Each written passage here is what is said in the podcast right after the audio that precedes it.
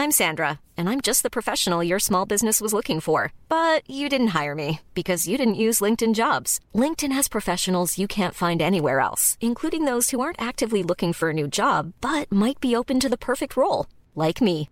In a given month, over 70% of LinkedIn users don't visit other leading job sites. So if you're not looking on LinkedIn, you'll miss out on great candidates like Sandra. Start hiring professionals like a professional. Post your free job on linkedin.com/spoken today. Bonjour à tous et bienvenue à l'heure des pros ce matin. Emmanuel Macron déteste le débat qui oppose les vies juives et les vies palestiniennes. Le président de la République a raison de ne pas rajouter du chaos au chaos. Depuis le 7 octobre, il essaye de rassembler les Français sur un sujet hautement inflammable pour les raisons que chacun connaît. Une vie est une vie. Notre chagrin ou notre compassion n'ont rien à voir avec la nationalité. On observera en revanche que pour ceux qui enlèvent cette vie, les choses sont différentes. Pour le tuer un civil israélien est une victoire. Pour Tsahal, tuer un civil palestinien est un échec. Cette différence est fondamentale. Le 7 octobre, les terroristes du Hamas sont pénétrés sur le territoire d'Israël pour tuer des juifs parce qu'ils étaient juifs. Les civils de Gaza méritent toute notre pitié. Ils sont aussi les otages du Hamas. Comment éliminer le Hamas en préservant les Gazaouis? Israël est dans cette problématique depuis près de 4 semaines. Il est 9h et c'est Somaya Labidi qui nous rappelle les titres. Un mort dans l'Aisne, annonce de Clément Beaune sur France Info ce matin. Il s'agit d'un chauffeur routier qui a perdu la vie, je cite, dans un accident de la route avec un arbre tombé sur le camion. Euh, cela montre que même dans les départements qui ne sont pas en vigilance rouge, il y a des risques très forts sur la route, ajoute le ministre des Transports qui réitère un appel à la prudence lors des déplacements. Kiran balaye les côtes atlantiques avec des records de vent, 207 km/h enregistrés dans le Finistère, 193 km/h enregistrés à Plougonvelin. Conséquence de nombreuses coupures de courant. Selon Enedis, 1,2 million de foyers sont privés d'électricité dans le nord-ouest de la France, dont 780 000 rien qu'en Bretagne. Et puis Joe Biden favorable à une pause dans la guerre entre Israël et le Hamas. Je pense qu'il faut une pause. Une pause, cela signifie euh, donner du temps pour sortir les prisonniers, a-t-il déclaré lors d'une levée de fonds pour sa campagne présidentielle hier soir. Olivier D'Artigol, Vincent Herouet, Gérard Carreau, Philippe Bilger, Gauthier Lebret sont avec nous euh, ce matin. Nathan Dever est là également. Nathan, vous revenez d'Israël? Oui, exactement. Oui. Vous allez pouvoir témoigner dans quelques instants. De... Vous êtes resté combien de temps? Resté euh, un peu moins de 4 jours. Vous étiez où? C'était un voyage de presse organisé par le KKL, donc on est allé absolument... euh, Le le KKL, c'est une organisation... euh, euh, et, et on est allé à peu, à peu près partout, donc c'est-à-dire qu'on ah, pas dans les kibbutz qui ont été directement brûlés, euh, euh, Kfar Aza, etc., mais on est allé dans le sud, hein, à Sderot, à Ofakim, des villes martyrisées par le, par le Hamas. On est allé à Tel Aviv, on a rencontré des civils mobilisés, des, des- des- des- vraiment, on est allé dans des, dans des hôpitaux, on a rencontré des victimes, des, gens blessés, des, familles d'otages, des témoins directs, euh, euh, des gens qui avaient euh, combattu euh, le, jour du, du 7 octobre. Et puis, euh, et puis on a pris un peu le pouls. Quatre jours, c'est court, mais moi c'est un pays que je connais bien, donc j'ai vu aussi les gens que je, connaissais. On a pris un peu le pouls de l'état de la, de la société israélienne dans cette situation, qui est sans doute le plus grand traumatisme depuis la création de l'État d'Israël, plus encore que 1973.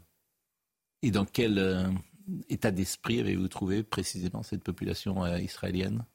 Bah, C'était très étrange parce que c'était absolument horrible. Vraiment, on a vu des choses euh, euh, inimaginables. Il y a eu notamment euh, des récits, des témoignages qui, dépassaient l'entendement, de voir des gens qui racontaient, le monsieur notamment de, Zaka qui récupérait les corps, vous savez, à, à, Ofakim, et qui racontait l'état dans lequel il avait découvert les, les cadavres qu'on lui avait amenés, qui avaient été violés, sur lesquels on avait uriné, qu'on avait ensuite découpés en, en morceaux, enfin des choses qui dépassaient l'entendement. Et étrangement, quand même, c'est très étrange à dire, hein, mais la dimension tragique me semblait euh, déjà dépassée au bout de quelques semaines. Ça veut dire que je n'ai pas vu une société civile en état d'abattement. Et j'ai vu au contraire, il me semble que c'était d'ailleurs quelque chose qui n'était pas très présent dans la perception peut-être euh, internationale euh, euh, de, ce- de cet événement euh, euh, dans le monde, euh, euh, c'est que la société israélienne, c'est- quand même, euh, c'est déjà relevée. Et elle est déjà dans une détermination, elle a été extrêmement divisée ces dernières années. Il y a eu euh, un climat de quasi-guerre, euh, pas civile, mais politique très très intense euh, chez les Israéliens. Et que là, en tout cas, ils se sont tous relevés dans cette, épreuve, avec aussi un phénomène que j'ai trouvé peut-être le plus troublant, c'est que dans la société civile, énormément de gens vivent une sorte de, cataclysme politique individuel. Ça veut dire, moi j'ai rencontré beaucoup de gens qui me disaient, euh, je suis de gauche depuis les origines, j'ai toujours euh, milité pour la création d'un État palestinien, j'ai toujours tout fait pour créer des possibilités d'entraide avec les Palestiniens, et je n'y crois plus et je ne comprends pas comment j'ai pu y croire. Et inversement, j'ai rencontré beaucoup de gens qui étaient des, fans euh, absolus de Netanyahou, ou plus hein, encore, et qui me disaient, voilà, je n'y ai jamais cru, j'ai toujours refusé d'entendre parler de ça, et là je pense qu'il faudra aller vers cette direction de créer un État palestinien. Autrement dit, j'ai l'impression qu'il y a une sorte de recomposition de reconfiguration totale du pays. Tant et si bien d'ailleurs que les Israéliens disent beaucoup que c'est une deuxième guerre d'indépendance, au sens où euh, ce qui est engagé aussi dans les moments, à mon avis, que traverse Israël, c'est la redéfinition de ce qu'ils entendent par l'État d'Israël. Et ça, à mon avis, ça va être un travail de fond qui va être plus long que la guerre, qui va être un travail aussi intellectuel, qui va être un travail politique, qui va être un travail de refondation, parce que le traumatisme, parce que l'humiliation a été telle qu'il euh, me semble que c'est un, euh, comme un, reset, une réinitialisation de, l'État qui mmh. s'engage. Euh, on dit souvent en France, euh, ici, que les Gazaouis sont les premiers otages du Hamas. Est-ce que les Israéliens ont ce sentiment?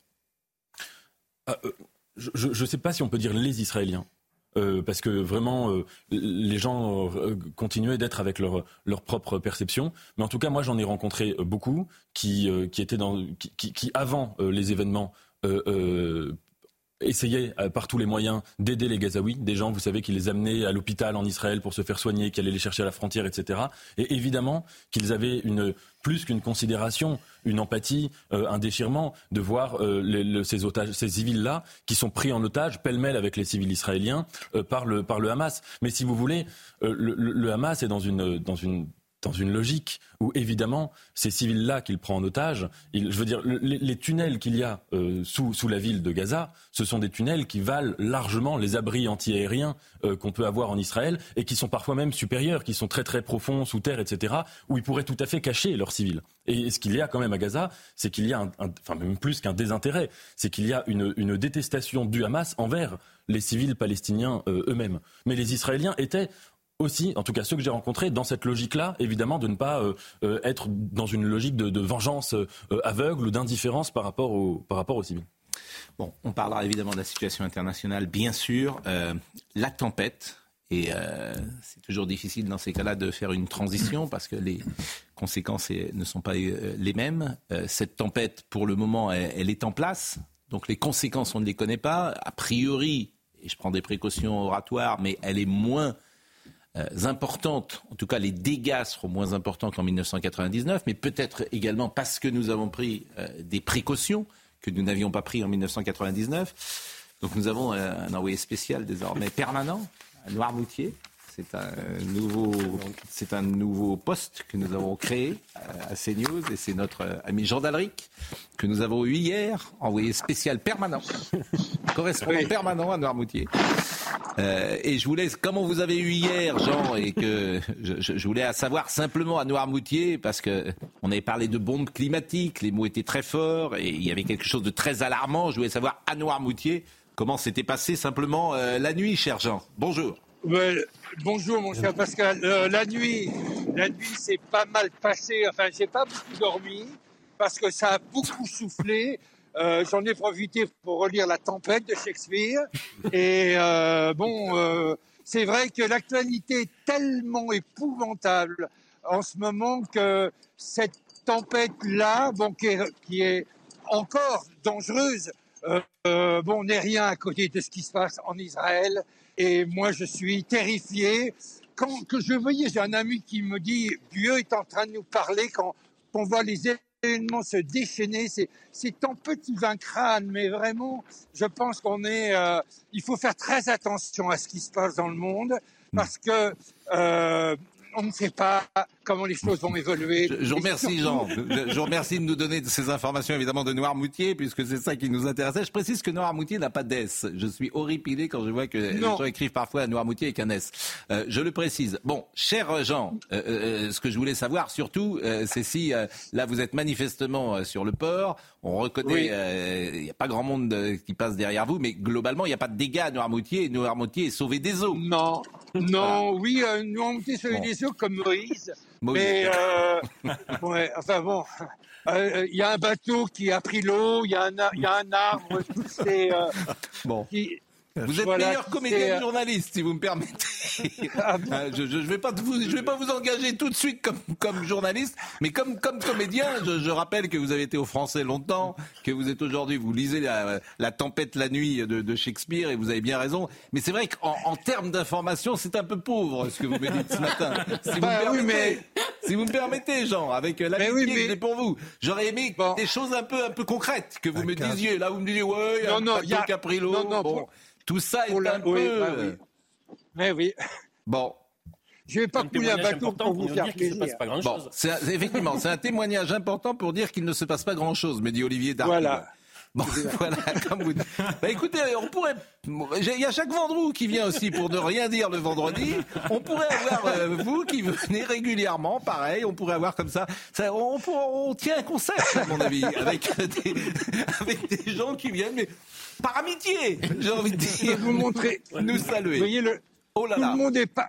Tout le monde est sorti, mais Oui. euh, Bah, euh, pas- oui, tout le monde est rentré tout le monde est- surtout. parce que, oui. si vous me permettez, Non, non, tout le monde est rentré. Il n'y a pas un chat. Tout le monde est sorti. Tout le monde, Non, est non, tout le monde est rentré. Je m'aperçois. mais non, il y a, un- il y a je, je vois un marin pêcheur qui va Oui. probablement Eh, prendre le, Hein voilà, son bateau. Eh bien Euh. Non mais il faut, voilà, bah, on va pas, on va vous laisser. Jean, on va vous laisser. C'était un plaisir, cher Jean. Je N'hésitez vous en pas. prie, Pascal. Ah, Bon, bonjour ben monsieur. voilà. Ah, il doit être surpris le monsieur de le voir. Cher Jean, juste un mot. La maison d'hôte. Je sais que vous avez une maison d'hôte. Vous n'avez pas de clients là. Personne n'est venu. Euh, non, non, je, non, personne, tout le monde a est parti. Eh oui, eh oui. Alors en plus, c'est une mauvaise affaire pour vous parce que c'était les vacances. Ouais. Eh oui, Blanc Marine est, re- est resté fermé. Ah oui, bah faites de la pub. N'hésitez pas. Bon, merci, euh, cher Jean. Et je Merci, pense, mon Pascal. je pense que vous allez devenir un, un- un personnage récurrent de cette émission. Parce qu'on a besoin de sourire. Et, et effectivement, parfois, comme ça, avoir euh, des gens qui nous font sourire, ça n'a pas de prix. Euh, Est-ce que vous voulez voir quand même comment s'est passée la nuit? Nous avons encore quelques journalistes à CNews. Solène Boulante a travaillé et elle nous dit comment s'est passée la nuit.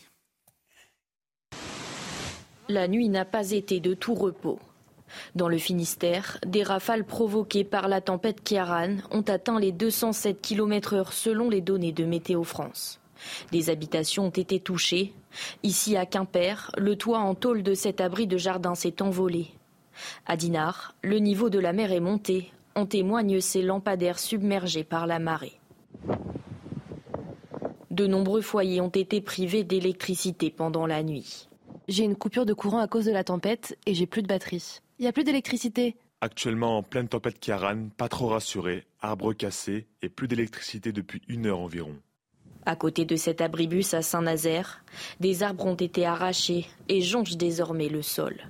Comme ici à Elvin dans le Morbihan ou encore à Saint-Malo en Ille-et-Vilaine. Les chutes d'arbres ont entraîné la fermeture temporaire de certains axes majeurs, notamment la RN 12 dans les Côtes d'Armor et la RN 165 dans le Morbihan. Je rappelle qu'une personne est décédée dans l'Aisne après la chute d'un arbre sur un poids lourd. Un blessé léger est à déplorer dans le Finistère à Ploué d'Erne suite à un accident de la circulation provoqué par une chute d'arbre selon la préfecture. Il y avait également ce message du président Macron hier. Restez chez vous et prenez des nouvelles de vos proches isolés. C'est intéressant parce que je ne vais pas vous faire le coup, évidemment, du vous imaginez le général de Gaulle demander aux Français de ne pas sortir parce qu'il y a une tempête. Mais le monde a changé. Bien sûr que le monde a changé. Une tempête majeure va frapper dès ce soir une partie du pays. Est-ce qu'il a raison? Est-ce qu'il n'a pas raison? Après, chacun euh, se fait euh, son avis. Est-ce que c'est le rôle d'un président de la République de dire restez chez vous et, prenez des nouvelles de vos proches isolés C'est pas la première fois qu'il le fait. Il l'a fait dans d'autres contextes. Je trouve qu'un président n'est pas fait pour nous materner tout de même. Je veux dire, on, on est assez grand pour savoir ce qu'on doit faire s'il faut s'inquiéter de, de nos proches. Moi, je trouve qu'il y a une réduction de la présidence de la République à des petites choses émouvantes qui peuvent être euh, déchirantes parfois, mais ça n'est pas la conception que j'avais des grands C'est une communication post-Covid. On a tellement accepté, il y a maintenant trois ans, tellement accepté que ça passe. Euh, je suis content que, je suis content que vous disiez ça. Bah, j'ai l'impression que j'étais un peu tout seul quand je disais ça. Ah, Mais euh, Moi, j'étais là aussi. Oui, bah, nous étions là autour de la table. C'est pour ça que vous étiez là. mais, vous étiez vrai au moins deux. Non, mais c'est vrai qu'il y a une petite proportion, parfois une grande, aujourd'hui, à infantiliser, à crier au loup, comme on dit, à voilà. Un jour, le loup. Oui, mais quand on est en politique, mais, vous faire ça l'inverse. Parce que si vous sous-estimez qu'après il se passe euh, un drame, euh, on vous critique en ah disant que vous avez sous-estimé et que vous n'avez pas pris les mesures adéquates. Mais j'entends qu qu'une personne est décédée et qu'il y a 120 000 personnes qui sont privées d'électricité. Donc ne les oublions pas. Moi, j'ai vécu, par mon âge, pas mal de présidents de la République. C'est vrai qu'il y a il y, a une rupture, si vous voulez, dans la, euh, quelque part la dimension et le rôle qu'on assigne au président de la République. Depuis Nicolas Sarkozy, vous l'avez dit déjà sur ce plateau, depuis Nicolas Sarkozy, qui parlait de, son Premier ministre comme d'un collaborateur, alors que De Gaulle avait un gouvernement et respectait l'idée de le, gouvernement gouverne et moi je préside. Depuis, il y a une espèce de déviation du rôle. C'est devenu l'assistante sociale en chef de la nation. Mais c'est vrai, mhm. mais c'est vrai. Et quand elle n'est pas, euh, quand il n'assume pas ce rôle d'assistante sociale comme il l'a fait pour la Covid ou pour d'autres circonstances, et là, par exemple, eh bien, on lui reprochera, on dira, au fond, le président de la République s'est pas vraiment préoccupé. Super nous. Voilà. L'état mama, dit Yvan Rufol. Oui, mais j'appelle ça la super assistante. Mais ça n'a sur la population. Est-ce que vous imaginez quelqu'un qui se disait hier soir je voulais faire un petit tour, le président a dit qu'il fallait pas le faire, je vais pas y aller. Personne ne fonctionne comme ça. Non, non mais, mais c'est vrai qu'il y a une tempête, je vais pas me promener sur la plage. Au moment du Covid, les gens réclamaient des confinements, des couvre-feux et des mesures restrictives parce qu'ils avaient peur. Mais, il y a aussi un, désir d'événement.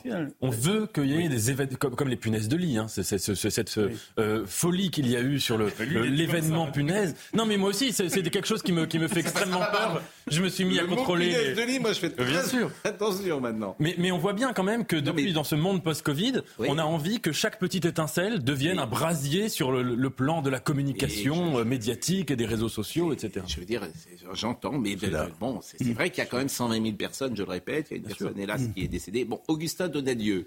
J'espère qu'Augustin Donadieu euh, aura, aura plus d'informations à nous donner que notre correspondant permanent à l'île de Noirmoutier. Oh là là, mais vous avez pris des risques, Augustin, vous êtes où? Faites attention à vous.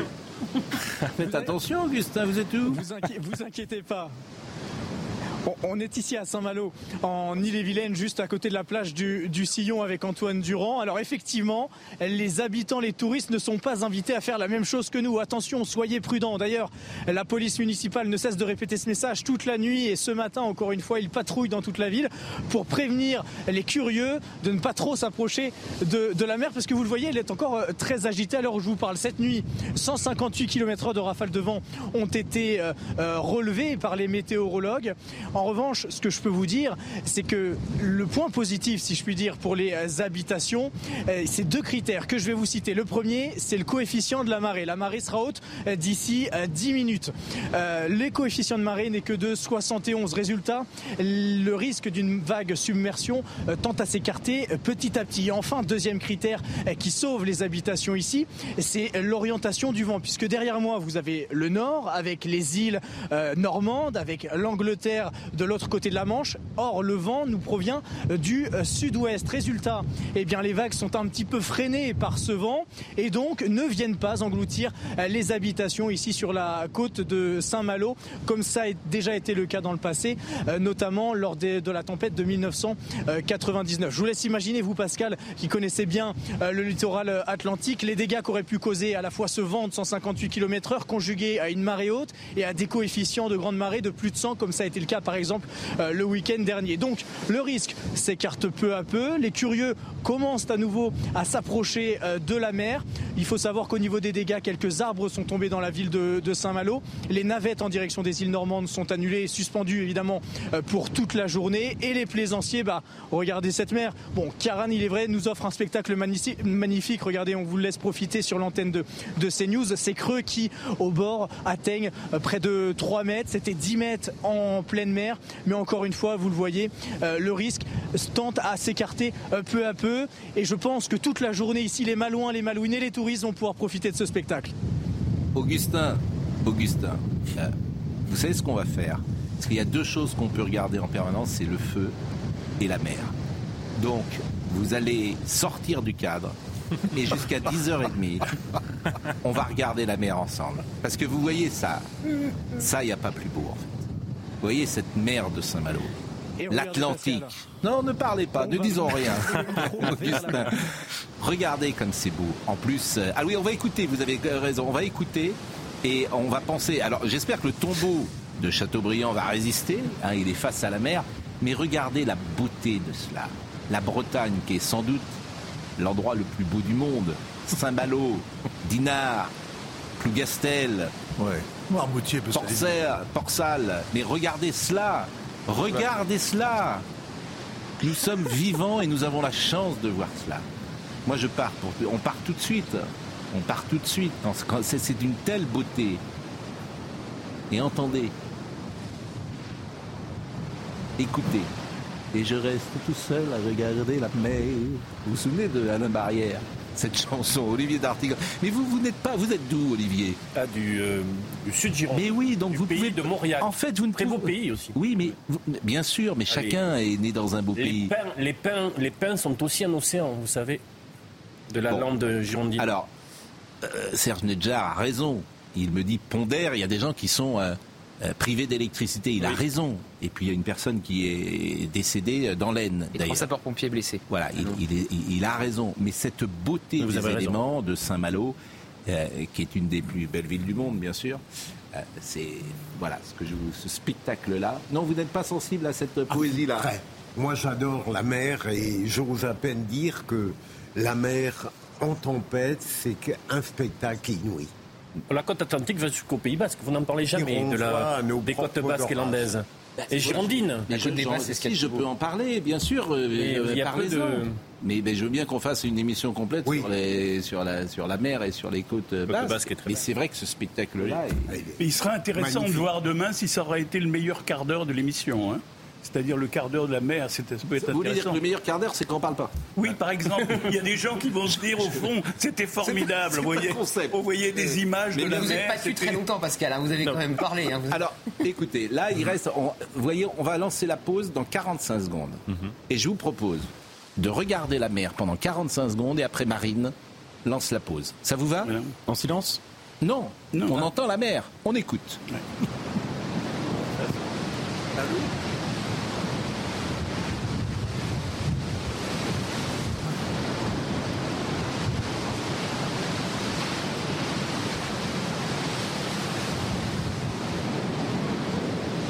dire à Marine qui filme ces images.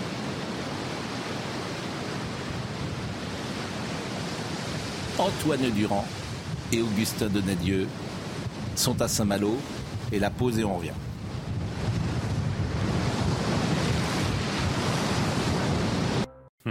Philippe Bilger, qui euh, sait sur l'actualité dire des choses avec Gérard Carreau que les autres ne disent pas. Ah oui.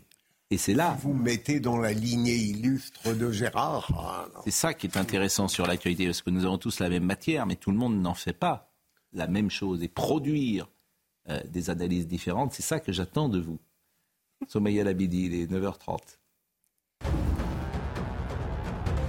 Premier bilan de la tempête Kiran dressé par Gérald Darmanin. À ce stade, un chauffeur routier est décédé dans l'Aisne euh, suite à la chute d'un arbre. Quatre personnes ont été blessées dont trois sapeurs-pompiers.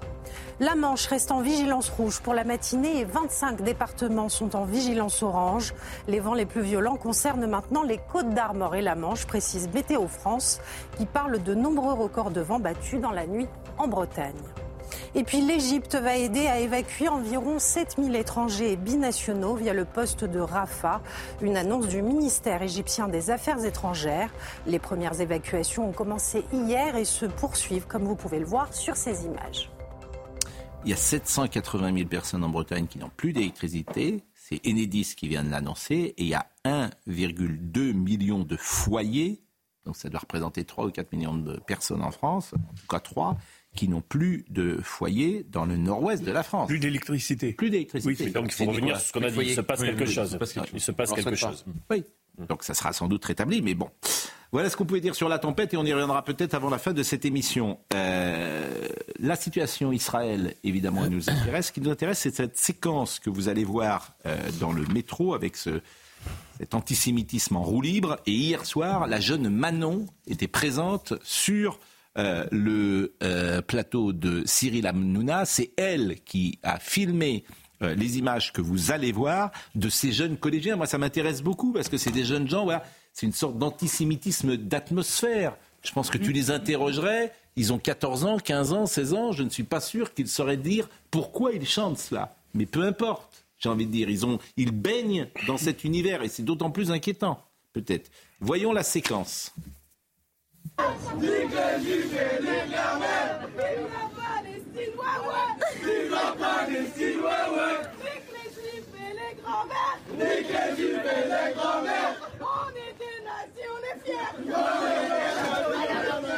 Bon, c'est les chants nazis. Cette jeune fille, bon, elle, réagit comme une jeune fille d'ailleurs de cet âge-là. Je, comprends. Je veux pas la. Elle sourit, mais elle est horrifiée. Elle, était... Voilà. Et elle était hier soir. Je vous propose de l'écouter parce qu'avec beaucoup de courage, beaucoup mm. d'intelligence et beaucoup de recul et beaucoup de maturité. D'ailleurs, elle, a expliqué les choses chez notre ami Cyril Hanouna.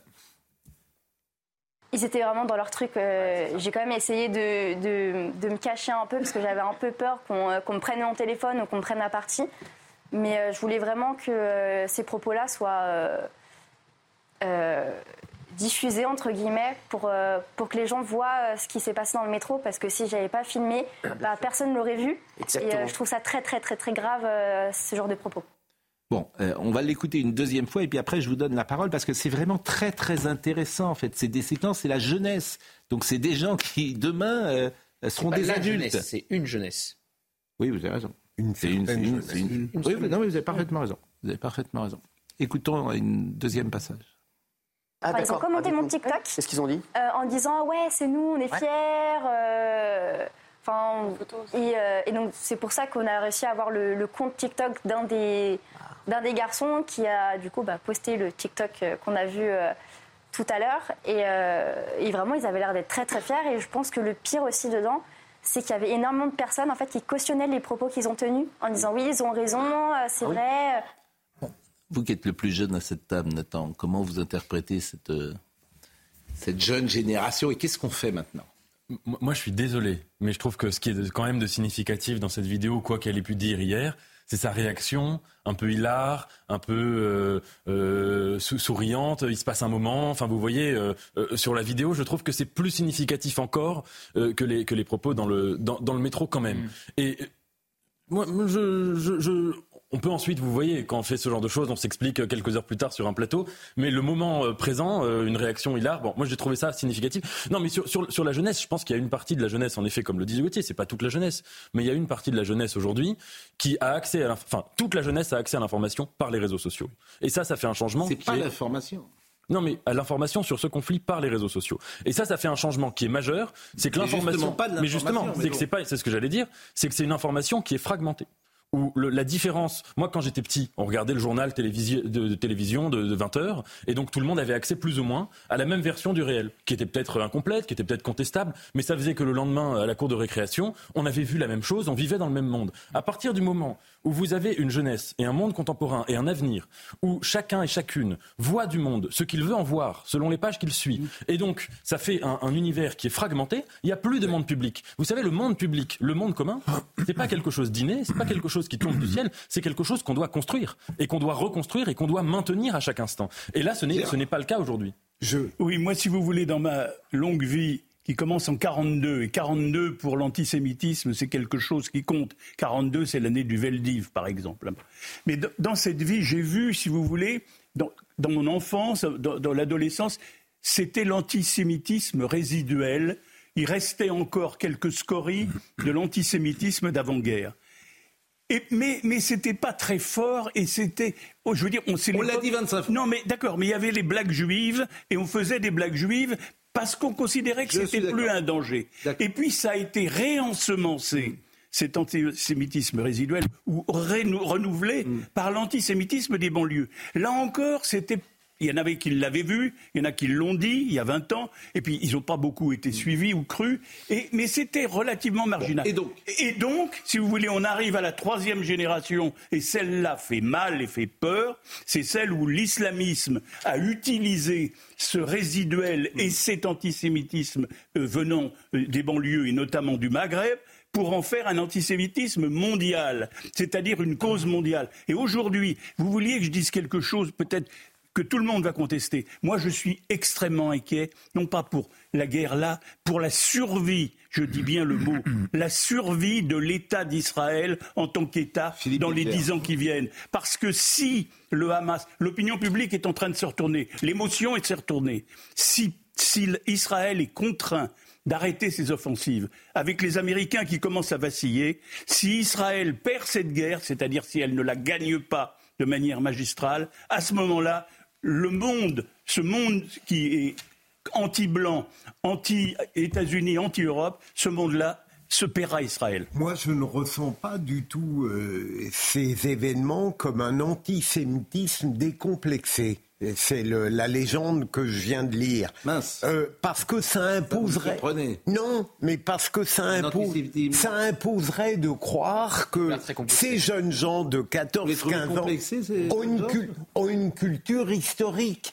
Euh, je parie que dans ces jeunes gens-là, il y en a très peu qui sauraient véritablement ce qui s'est passé lors de l'horreur absolue. Simplement, je vois plutôt dans cette jeunesse cette jeunesse fragmentaire, quelque chose qui euh, fait de la provocation par rapport à ce qu'ils perçoivent comme l'horreur, comme la transgression absolue. Euh, demain, il y aura autre chose, mais pour l'instant, ils ont le sentiment que, en criant cela dans le métro, eh bien, ils poussent jusqu'au bout une provocation qui indigne. Et je crois que c'est plus ça que la, la volonté historique de tomber dans l'horreur de l'antisémitisme. Moi, je suis d'accord avec tout ce qui vient d'être dit. D'accord. Non, mais, c'est-à-dire qu'il n'y a, y a pas besoin qu'il y ait la guerre euh, en Orient pour que des adolescents aient envie de transgresser les mots d'ordre de l'époque et de jouer. C'est nous qu'on est les méchants. C'est nous qu'on est les affreux. Toutes les adolescents, pas tous les adolescents, mais une partie des adolescents ont toujours fait ça. Et donc la pire période de notre histoire, le ventre fécond, la bête immonde, etc., etc. Eh bien, ils s'en moquent à tue-tête dans le métro. C'est beaucoup moins grave que les étoiles de David taguées avec des pochoirs sur des immeubles à Paris. C'est beaucoup, beaucoup moins grave. Enfin, moi, je trouve que c'est révélateur. Mais je voudrais qu'on voit pas mal de sujets parce que c'est vrai que je vous remercie d'ailleurs de, vos propos synthétiques que vous avez donnés euh, il y a un instant. La génération Z représente les personnes nées de 96 à 2010. Elle suit ce qu'on appelle les millennials, nés entre 1980 et 1995. C'est ce qu'on appelle génération réseaux sociaux. Et je remercie Benoît Bouteille qui m'a préparé cette petite fiche. La génération Z qui passe le plus de temps sur les réseaux sociaux, entre 3 et 5 heures par jour. 3 et 5 heures par jour. Donc ça, c'est les gosses qui sont dans le métro. Deux jeunes sur 10 y passent plus de 5 heures. Nous sommes d'accord. Les réseaux les plus utilisés sont Instagram, Snapchat, TikTok. Instagram, c'est 90%.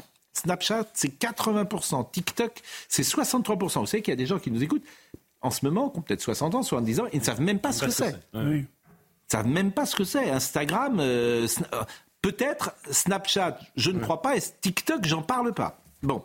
TikTok est utilisé par 63% des 16-25 ans. Quand je dis les fractures sont générationnelles, mais je ne sais pas si vous voyez les chiffres que je suis en train de vous donner. C'est sidérant, en fait.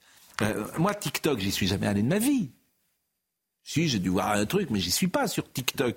Euh, Snapchat non plus. Instagram un peu. Et Twitter, plutôt beaucoup. Bon.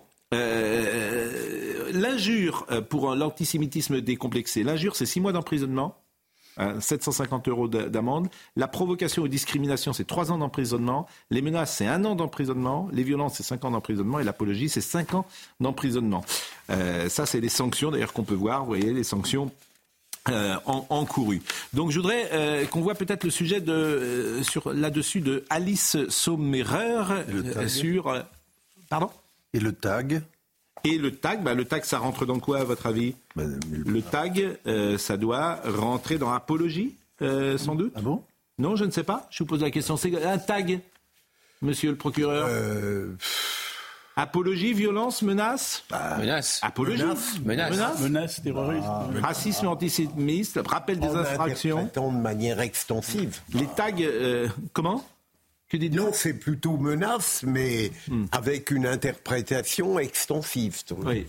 Pas vraiment. Et les peines pourraient être renforcées. il y a un projet de loi qui a été euh, déposé qui pourrait être débattu à la rentrée. Vous voyez le sujet d'Alice Sommerer qui va nous renseigner. Dénoncer des propos antisémites sur Internet ou signaler un contenu discriminant se fait aujourd'hui en quelques clics. Les réseaux sociaux comme Instagram, Twitter ou encore TikTok ont été les premiers à intégrer cette fonctionnalité. Ils ont des algorithmes qui leur permettent de les repérer et de les supprimer euh, automatiquement. Euh, et pour tout ce qui passe entre les mailles du filet, il y a ce qu'on appelle le signalement. C'est-à-dire c'est les utilisateurs qui voient un contenu, il le signe à la plateforme et c'est ensuite la plateforme, c'est un humain qui va vérifier, valider euh, si le contenu doit être bloqué ou pas. De son côté, le gouvernement a lui mis en place un système de signalement, la plateforme Pharos, où il suffit de répondre à un questionnaire, puis de remplir un formulaire. Utiliser Pharos, c'est s'adresser à l'État. Et donc c'est euh, se garantir de potentielles suites judiciaires, se garantir du fait que le message va être pris au sérieux, va être traité par les autorités d'État qui vont ensuite transmettre votre signalement aux plateformes de réseaux sociaux. C'est plus sécur. Grâce à cette plateforme, le gouvernement a recensé près de 6000 signalements depuis le 7 octobre. Et puis les tags, cette affaire de tags, vous savez que l'Étoile de David à Paris, un couple en situation irrégulière interpellé, placé en centre de rétention administrative. Ils sont soupçonnés d'avoir tagué des étoiles de David sur une façade du 10e arrondissement de Paris. C'est un couple moldave? Oui, moldave, en situation irrégulière. Ils ont été pris en, flagrant délit et c'était la promesse de Gérald Darmanin d'expulser systématiquement les étrangers qui s'en prennent aux juifs dans notre pays. Alors là, en plus, ils sont en situation irrégulière, mais Gérald Darmanin va plus loin en disant qu'il faut retirer le titre de séjour à des étrangers qui sont en situation régulière en France et qui commettraient des tags antisémites ou des agressions ou euh, d'autres actes antisémites. La hausse des, actes antisémites, écoutez Claude Moniquet. Le 31 octobre, le New York Times écrivait Jamais peut-être depuis l'Holocauste, les Juifs d'Europe n'ont vécu dans une atmosphère de peur aussi aiguë. Les chiffres, malheureusement, leur donnent raison. En Allemagne, dans la semaine qui a suivi le 7 octobre, on relevait 202 incidents, soit une hausse de 240% comparée à la même période en 2022. En Autriche, cette augmentation est de 300%. Elle est de 700% au Royaume-Uni, avec 805 actes antisémites signalés entre le 7 et le 27 octobre. En Belgique, on a enregistré cinq fois plus de plaintes ces dernières semaines que dans les mois précédents. En Grèce, c'est un mémorial de la déportation qui a été vandalisé à Thessalonique, lieu particulièrement symbolique de la Shoah. Ça n'a pas empêché des inconnus d'y taguer Libéré Gaza ou encore Juif égale nazi. En Croatie, à Split, grande destination touristique, on peut trouver des inscriptions Rose. À l'heure actuelle, en Europe, la grande majorité de ces incidents se résument encore à des insultes, à des slogans dans des manifestations ou à des déclarations de politiques. Mais à Londres, des commerces juifs ont vu leurs vitres brisées et à Berlin, une synagogue a été partiellement incendiée. L'histoire nous apprenant qu'en matière d'antisémitisme, les mots et les slogans précèdent trop souvent les actes. Ce que craignent aujourd'hui les services de sécurité, c'est de voir dans les jours et semaines à venir se multiplier les agressions physiques et se commettre des attentats. Il y a quelques jours, la conférence des rabbins européens demandait au ministre de l'Intérieur de l'Union de prendre les mesures nécessaires afin de protéger leur communauté. Beaucoup estiment qu'il est déjà trop tard. Et je vous propose d'écouter également Marc Trévédic parce que les actes antiterroristes, lui c'est un ex-juge antiterroriste, mais les actes terroristes ont changé d'une certaine manière parce qu'aujourd'hui c'est des individus tout seuls qui sont dans la rue et puis qui peuvent euh, passer à l'acte. Écoutez-le. Qui, qui commettent des actes terroristes justement pas très structurés, c'est de la réaction de haine. Hein. Euh, la personne qui sort dans la rue avec un couteau, il répond pas à une directive politique d'un groupe terroriste avec un projet terroriste bien structuré. C'est d'abord la haine. Et ces dernières années, c'est la haine qui a parlé. On n'est plus à l'époque d'Al-Qaïda avec un projet, un projet terroriste, des attentats bien préparés avec des espèces d'espions dormants. On est à un appel à la haine générale. Souvenons-vous, le porte-parole de l'État islamique qui disait tuer les mécrans de n'importe quelle façon, un couteau, une pierre. C'est de l'appel à la haine. Ce, sur quoi on n'attire pas assez l'attention, me semble-t-il, sur le plan psychologique, c'est que pour un certain nombre de malfaisants, les transgressions, et notamment celles qu'on vient d'évoquer, sont plus des excitants que des repoussoirs. Je suis frappé de voir dans tous les domaines de la criminalité et de la délinquance à quel point, pour une certaine catégorie de citoyens, il y a une contagion du pire presque inévitable. Cela devrait nous faire réfléchir et inventer de nouvelles formes de répression qui tenteraient moins les malfaisants qu'ils ne les dissuaderaient radicalement de commettre le pire. Mais c'est ce qu'on appelle les neurones miroirs, c'est bien ça. C'est-à-dire qu'à force d'en parler, certains passent à l'acte parce qu'ils l'ont vu, c'est ce que vous voulez dire. Mais on est dans une société où tout se sait, tout se voit. Oui, mais il n'empêche que euh, tout de même, lorsqu'on constate que l'indignation euh, absolue et légitime à l'encontre mm. de l'antisémitisme et du racisme aboutit à des résultats concrets qui démontrent l'augmentation de ces actes-là, il faut au moins s'interroger sur les modalités de répression. Avec deux dimensions, c'est que dans ces profils qui sont très étudiés de passage à l'acte solitaire, on voit combien il y a une auto-radicalisation, ça fait la boucle à ce qu'on a dit tout à l'heure sur les réseaux sociaux, où l'on va chercher ce qui va nourrir euh, le sentiment ou le ressentiment, et strictement rien d'autre. Donc ça, c'est le premier phénomène. Second phénomène, l'aspiration par le pire, c'est aussi que les projets alternatifs qui peuvent euh, séduire aujourd'hui ce qui était avant l'idéal mmh. républicain sont aujourd'hui en, panne de, en panne de force. Voilà, c'est-à-dire il faut bien faire quelque chose d'autre que ça. Non. Oui, bah, c'est foutu, donc il ne faut pas. Euh, Vincent Herouet, et après euh, je donnerai la parole à Nathan. Euh, sur le terrain, qu'est-ce qui se passe? Où en est-on? Qu'est-ce qui va se passer? Alors, qu'est-ce qui va se passer? Je ne suis pas prophète, même si c'est le, le, lieu pour, mais c'est très difficile de voir, de voir où on va. On ne comprend pas très bien d'ailleurs. Moi, j'ai remarqué qu'effectivement, Joe Biden avait demandé une pause, ce qui est un signal assez alarmant pour euh, la planification de l'armée israélienne. Le, nombre, il y a 332 soldats israéliens qui ont été tués depuis 15 jours, depuis 3 semaines. Vous avez 8800 morts selon le Hamas, dont la moitié à peu près sont des enfants. 8800 morts alors qu'il y a eu plus de 11 000 cibles qui ont été traitées par euh, l'aviation israélienne. Ce qui veut dire quand même que les, on n'ose jamais parler de frappe chirurgicale, mais quand même, les, frappes font moins d'un mort en moyenne. Euh, je ne suis pas en train de dire que c'est pas assez ou que c'est peu. Euh, il y a une situation qui est calamiteuse à Gaza, calamiteuse.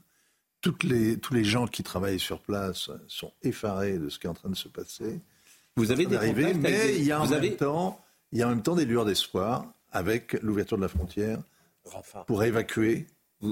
oui. Vous avez des contacts avec des gens Vous avez des gens qui travaillent C'est extrêmement difficile, oui. Moi, j'ai eu je connais un, un, fixeur palestinien en, qui j'ai à peu près confiance. Et euh, qui, euh, dans, ce qu'il raconte, c'est euh, sobrement d'ailleurs, ça fait froid dans le dos. Mais vous avez, on a un très épisodique parce que. raconte hein Et qu'est-ce qu'il raconte bah, Ce qu'il raconte, c'est les bombardages à Jabalia, par exemple, le faubourg, le camp qui a été bombardé hier.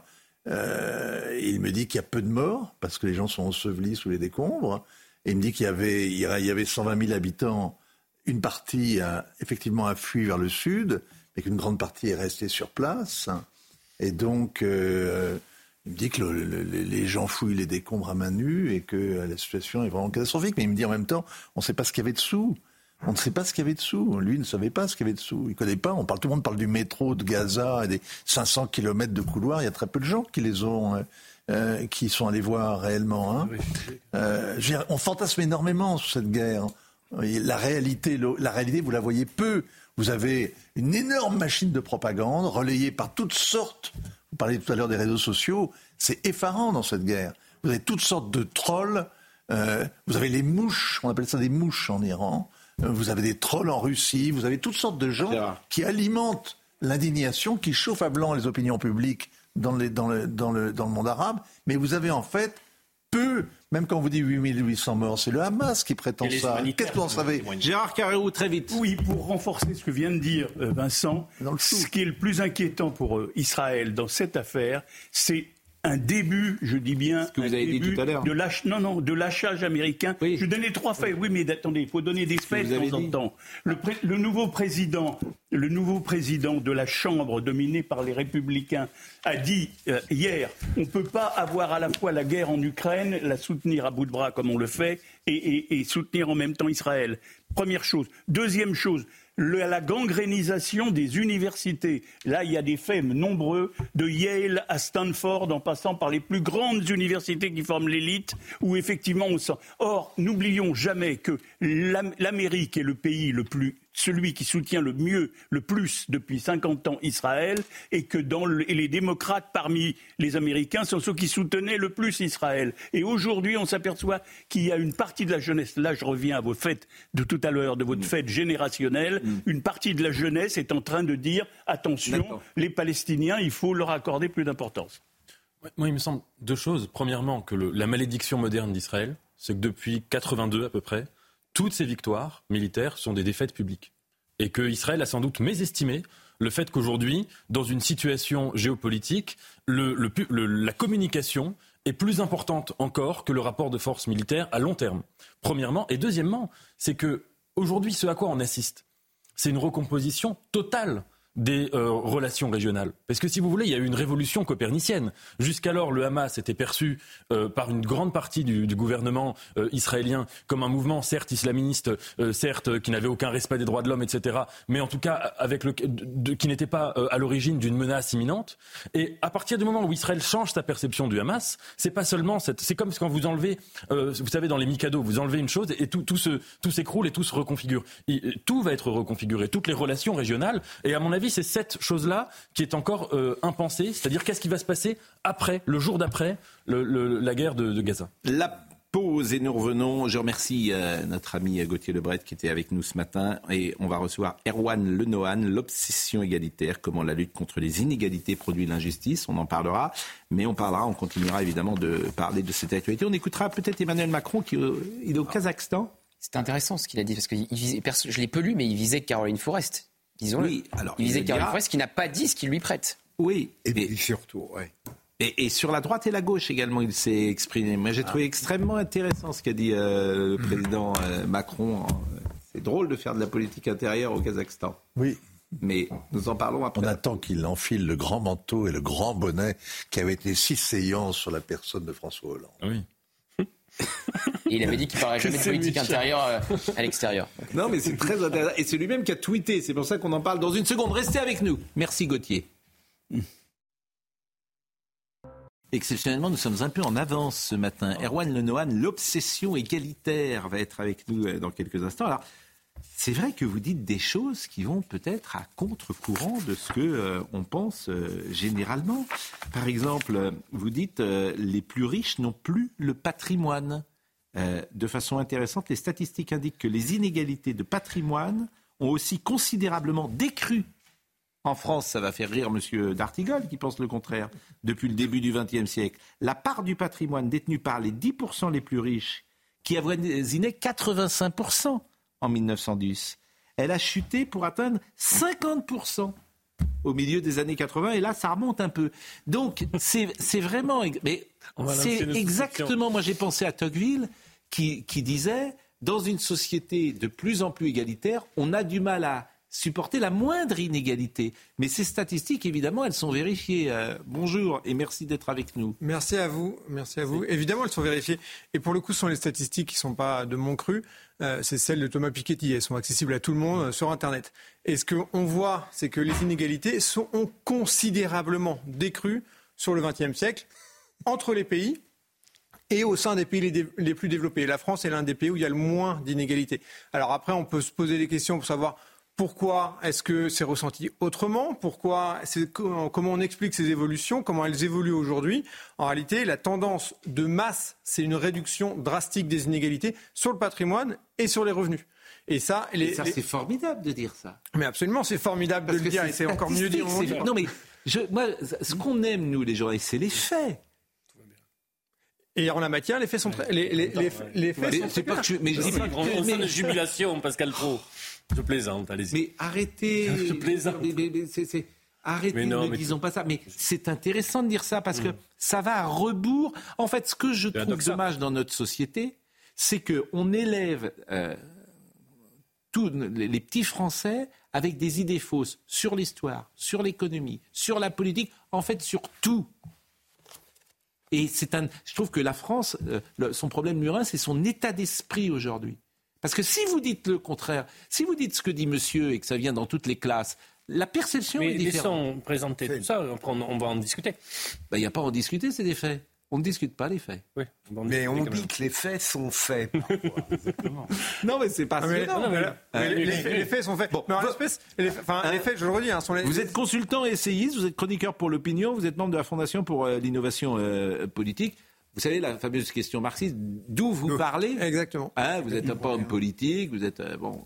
Alors c'est intéressant aussi de savoir qui va vous euh, inviter, c'est toujours pareil. Qui va vous inviter pour euh, dire ça? Est-ce que vous allez être invité à France Inter? Bah, écoutez, on verra bien. Pour le moment, le, le livre vient de sortir. J'attends parce que, invitation. parce que Piketty, il, est- parti. mais il a été... Mais non, mais c'est vrai, j'ai le droit de dire ça ou pas Ah oui, gauche, Piketty. Il a été invité partout. Ah Oui, mais c'est une Pour dire, pour dire ses banalités, parce que son livre, c'est des banalités. Euh, c'est pas Et, et- et en plus des faussetés, Monsieur Piketty. Et on lui a pas Il rappelé. s'appuie sur les travaux de Mais Piketty. attendez, je, serais peu. peut-être invité partout, vous savez. Et on lui a pas rappelé, Monsieur Piketty, euh, certaines choses. Allez, Ah, évidemment, mais c'est vrai. Non, mais moi, ça m'agace.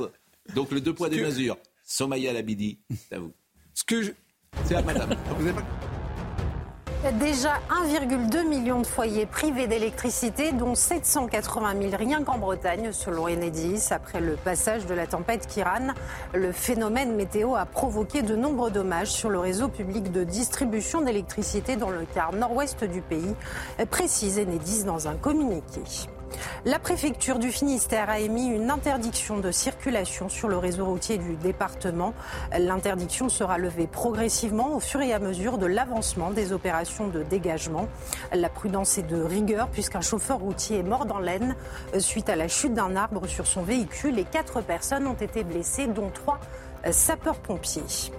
Et puis des records de vent relevés dans le nord-ouest du pays, 207 km/h enregistrés dans le Finistère, 193 km/h enregistrés à Plougonvelin, des rafales qui multiplient le risque de vagues submersion sur les côtes. Et c'est intéressant de vous écouter parce que, euh, donc les plus riches, vous l'avez dit, et après vous dites inégalité ou jalousie. Et quand je parle d'état d'esprit, c'est vrai qu'on a ce sentiment qu'en France, la rancœur, le ressentiment, les passions tristes, la jalousie, disons-le, elle est peut-être plus importante que dans d'autres pays. On cite souvent les États-Unis, je ne sais pas si c'est toujours vrai, où celui qui a réussi et, et- et n'est pas euh, perçu de la même manière qu'en France. Et vous dites, d'abord, il n'est absolument pas évident d'établir ce que trop riche peut euh, bien vouloir dire. À écouter les militants de la lutte contre les inégalités et en décryptant leurs hypothèses et contradictions, on comprend qu'il faut surtout le traduire par plus riche que moi. Un moteur de la conviction est donc très certainement une forme d'envie. Absolument, je pense que c'est l'un des moteurs, mais comme vous le disiez, Tocqueville l'avait dit, l'un des moteurs de société démocratique, c'est l'envie. Euh, et en France, c'est particulièrement fort. Et euh, on voit bien dans les discours euh, sur les inégalités que les po- propositions qui sont, qui sont avancées sont en gros de euh, caper en haut. Il faut faire réduire ceux qui sont, faire baisser ceux qui sont montés tout en haut. Il y a une forme d'envie. En général, tout en haut, ce que vous disiez en, en citant le livre, c'est euh, ceux qui sont plus riches que moi.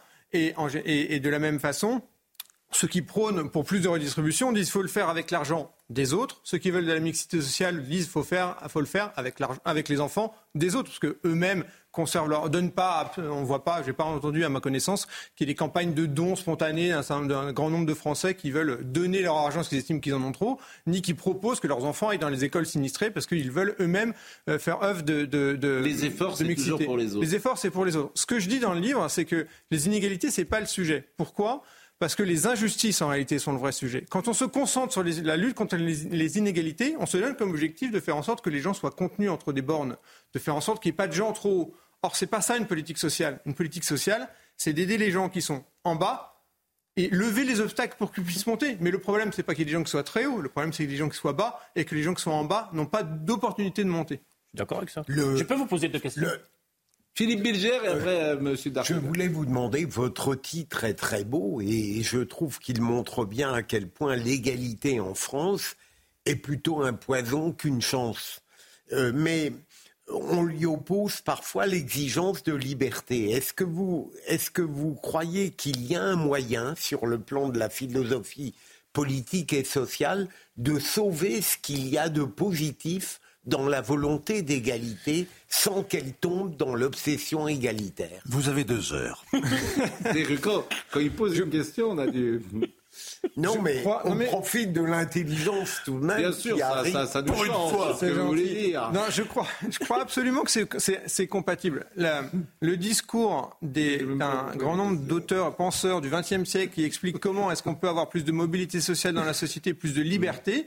Euh, quelqu'un comme Raymond Aron, par exemple, ne nie pas du tout le besoin d'égalité et le besoin de, de, de, de politique sociale pour faire en sorte que les gens en bas de l'échelle sociale et ce qui leur permette d'accéder au marché du travail, d'accéder au marché de l'emploi, d'accéder en fait à la dignité qui fait que sans dignité minimale, il n'y a pas d'égalité et il n'y a pas non plus de liberté. Donc en ce sens, c'est compatible. concret. Et, et l'un et l'autre s'équilibrent évidemment, mais c'est une tension permanente. Je suis très concret sur juste deux Est-ce que vous partagez deux constats ou pas? Le premier, c'est qu'il y a, je prends votre terme, non pas une égalité, mais une injustice dans la répartition entre les revenus du travail et ceux du capital. Et est-ce que vous ne trouvez pas qu'il y a aujourd'hui un problème de rémunération du travail, notamment des salaires trop bas, ce qu'on appelle la smicardisation? Première chose, ce qui permet aux gens de s'élever. Et est-ce que vous avez vu ces dernières enquêtes qui montrent que 70% des enfants d'ouvriers seront ouvriers et employés? Ce qui montre que l'ascenseur social est en panne. C'est même difficile de prendre l'escalier aujourd'hui. Absolument, mais pour rebondir sur, votre sur la, deuxième partie de question, euh, est-ce qu'aujourd'hui, il y a assez de mobilité sociale en France? Non. Est-ce que la réponse pour y apporter, c'est d'empêcher les gens les plus en haut de l'échelle sociale de continuer à progresser? Non plus. Aujourd'hui, qu'est-ce qui fait que les, les, les, enfants d'ouvriers, les enfants de milieux populaires ne réussissent pas dans le système éducatif? C'est qu'ils n'ont pas accès à l'information, c'est qu'on les enferme dans des écoles où personne des, des, des, donneurs de leçons souhaiterait envoyer leurs propres enfants et qu'on a un, système complètement figé. On a en fait un délit d'initié tout, tout, au long de, de, de la filière. Nathan, très court et puis après on revient sur euh, euh, Israël, bien sûr. J'avais une question très abstraite et une question très concrète. Je prends la question concrète. Oui. la question bête. Euh, la, question concrète sur, sur la notion d'inégalité. Moi, j'ai l'impression, je ne suis pas économiste, mais qu'il y a aujourd'hui un blocage qui est que quand vous parlez de couche supérieure et couche inférieure, de quoi on parle? Est-ce qu'on parle des revenus? Là, en effet, c'est une chose, mais quand même, il y a un blocage aujourd'hui qui est peut-être jamais atteint dans l'histoire de, de, France concernant l'héritage. Ça veut dire qu'aujourd'hui, pour parler d'une chose extrêmement concrète, mais par exemple quelqu'un qui veut accéder à la propriété à Paris, euh, sauf s'il est, héritier, euh, euh, comme vous le savez, il faut gagner environ 10 000 euros par mois pour pouvoir acheter un studio. Donc, si vous voulez, on a, me semble-t-il, si, on n'a pas d'apport, si on n'a pas d'héritage, pour acheter un 40 mètres carrés à Paris, donc un grand studio, enfin ouais, un, petit de pièces, il faut gagner environ 10 000 euros par mois. ah si. Non, non, mais je peux vous dire non. Si vous voulez acheter un bien à 300 000 euros euh, qui doit être un des premiers rachats possibles à Paris, un jeune couple, si vous avez euh, comme revenu 4 euh, 000 euros de revenus, vous remboursez 1 000 euros sur 25 ans et sans apport, vous pouvez y arriver. Mais c'est vrai que c'est difficile parce que les, Vraiment, j'ai un exemple très concret auquel je pense, sans aucun apport, mais c'est sur 25 ans. Mais en tout cas, il y a un blocage. Sur 25 ans, ça fait 1000 euros, ça fait 12 000 euros par an. 25 ans dans un studio, il faut être très amoureux. Hein, et, là, là, il y a une inégalité qui est, plus qu'une inégalité. C'est le, premier achat, mais bon, c'est pas 10 000 euros, heureusement. Ça, mais ça dépend des quartiers, mais en tout cas, euh, je pense que. Moi, j'ai mis la barre à 300 000 euros. Vous allez dehors, à, côté de Paris, vous pouvez acheter quelque chose encore à 300 000 euros et vivre un jeune couple peut vivre dans 50 euh, mètres carrés. Euh. Mais ça signifie quand même blocage. Mais c'est de l'argent. Entre deux types de citoyens, ceux qui ont reçu et ceux qui n'ont pas reçu. Mais il y a y a, en fait, il y a un, d'où vient l'héritage et deux, ce qu'il y a un problème de logement. D'où vient l'héritage Aujourd'hui, l'héritage, euh, il ne vient pas du fait que les riches auraient fermé la barrière derrière eux et empêché les gens d'accéder à, à, la richesse. L'héritage, il vient au fait que, il tient au fait unique qu'on a l'une des plus grandes périodes, ce n'est la plus grande période de paix et de croissance. Ce, que montre Piketty d'ailleurs, c'est que quand est-ce que le, patrimoine s'effondre C'est quand il y a une guerre. On va quand même pas souhaiter qu'il y ait une guerre pour que le patrimoine s'effondre. Donc un, le patrimoine des plus riches n'est pas illégitime en tant que tel. Hmm. Après, est-ce que comment est-ce qu'on fait pour faire en sorte que les gens aient accès à des logements? Il y a deux, il y a deux, effectivement deux solutions. Soit on se dit c'est pas normal, c'est illégitime que les riches en haut aient du patrimoine et donc bah, on coupe le patrimoine, c'est ce que je dis, on fait en sorte que les gens restent entre deux, deux barrières. Soit on se pose une question de savoir est-ce qu'il n'y a pas des problèmes de d'obstacles à l'entrée qui font que, par exemple, on ne construit pas assez, qu'il euh, y a un certain nombre de réglementations qui fait qu'il n'y a pas aujourd'hui d'offres euh, d'immobilier assez denses en France. Bon, on, va parler de ce que, des choses que vous avez, euh, que j'ai lues et que je trouve intéressantes et je vous ferai précisément rebondir sur des choses peut-être plus concrètes que ce que nous venons de dire à l'instant. Une petite vidéo sur la tempête. Parce que je parlais tout à l'heure de TikTok. Par exemple, qui est sur TikTok ici? Gérard, vous êtes pas... Ah, vous êtes... Non, non. Philippe, vous êtes sur TikTok Ah oui, j'aime beaucoup. Vous aimez beaucoup TikTok ah, Je préfère à Twitter, qui est un cloaque, euh, TikTok, TikTok, ah, c'est parfois. Euh, j'ai moins d'insultes que sur Twitter. Ah oui, d'accord. Donc c'est un critère qui envoie oui, un autre. bien sûr, mais bien sûr. Et vous, alors Vincent, vous êtes sur TikTok? Vous êtes sur les réseaux sociaux? Oui, je suis partout. Je suis adhérent partout et, pratiquant nulle part. D'accord. Bon. Et alors, donc une petite version de, une petite vision de TikTok sur la tempête, ça m'a amusé. C'est à la boule. Et oh. euh, c'est un. Décidément, quel hasard. Euh, oui, mais non, mais c'est comment dire, c'est un homme qui a profité de la tempête. Il est avec son parapluie pour s'envoler. Exactement, quasiment s'envoler. Non, mais il est sur. Mary euh, Poppins il est a sur, un fils. Il est sur le remblai de la boule et il est en train d'avancer, sans doute sur une planche à roulettes, je pense. et ça m'a amusé de vous montrer cette petite vidéo. Regardez.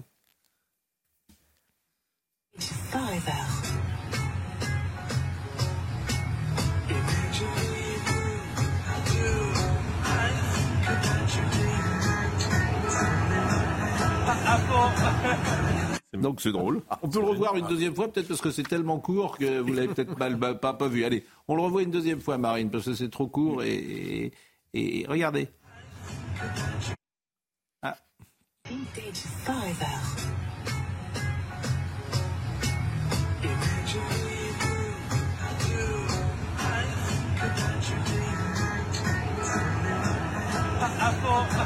Donc c'est marrant. Et, en tout cas, moi, je trouve ça sympathique. Euh, on avait hier, on avait parlé euh, de l'affaire Guillaume Meurice. Et hier, il y a eu un petit rebondissement d'une certaine manière, puisque Charline Vanhoenacker a réagi euh, hier soir. Bon, je connaissais évidemment le dossier par cœur désormais, mais ce qui m'a intéressé hier dans le tweet, quoi, dans le communiqué de Madame Van c'est qu'elle dit des accusations dont la généralisation à l'ensemble de la chaîne sont injustifiées, absurdes et malveillantes. Je tiens donc ici à lever toute ambiguïté. L'antisémitisme, l'islamophobie ou n'importe quel message de haine n'aura pas une seconde d'antenne dans notre émission. Et elle met sur le même plan l'antisémitisme et l'islamophobie.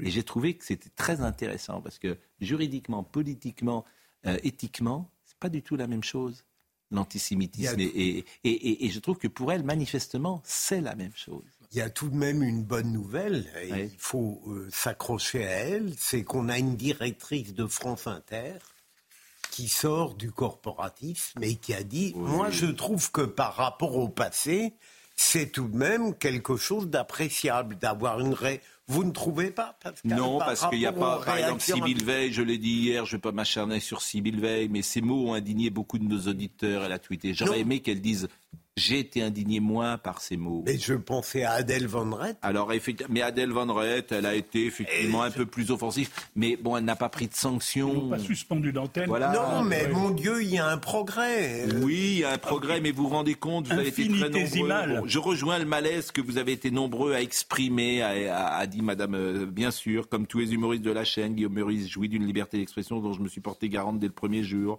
Bon, alors c'est vrai, elle dit qualifier n'importe quel représentant politique de nazi est une outrance dont le caractère comique peut être en temps normal questionné. Quand ce représentant, dont on peut par ailleurs désapprouver et critiquer la politique, est lui-même juif, à la tête d'un État juif, dont les habitants viennent de subir une attaque terroriste et, ayant euh, assassiné plus d'un millier d'entre eux, cet humour est encore plus discutable.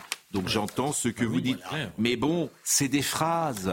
Oui, mais, c'est des mais phrases. ne serait pas exprimé, vous seriez le premier à l'indiquer. C'est mieux qu'une non mieux que de ne rien dire. mais ce mieux surtout, c'est de prendre des sanctions. Ah oui, il y a des gens qui disent boycott France Inter. Il y a, par exemple, Horatica a dit adieu France Inter. Jean-Marc, euh, Georges-Marc Bédamou, à juste titre, a dit adieu France Inter. Ça veut dire qu'il ne sera plus invité, c'est tout. Comment? Vous savez, quand un éditorialiste quitte en général un média, il ne perd qu'un seul lecteur. Georges Bernamou ne sera plus invité à France Inter. C'est en ça qu'il dit adieu, ben, adieu France Inter. Et on peut exprimer avec la logique de Madame, de Madame Veil et la logique de la directrice de, la, de, la, de, de, France Inter, euh, je veux dire, Radio Paris continuerait à émettre. Mmh.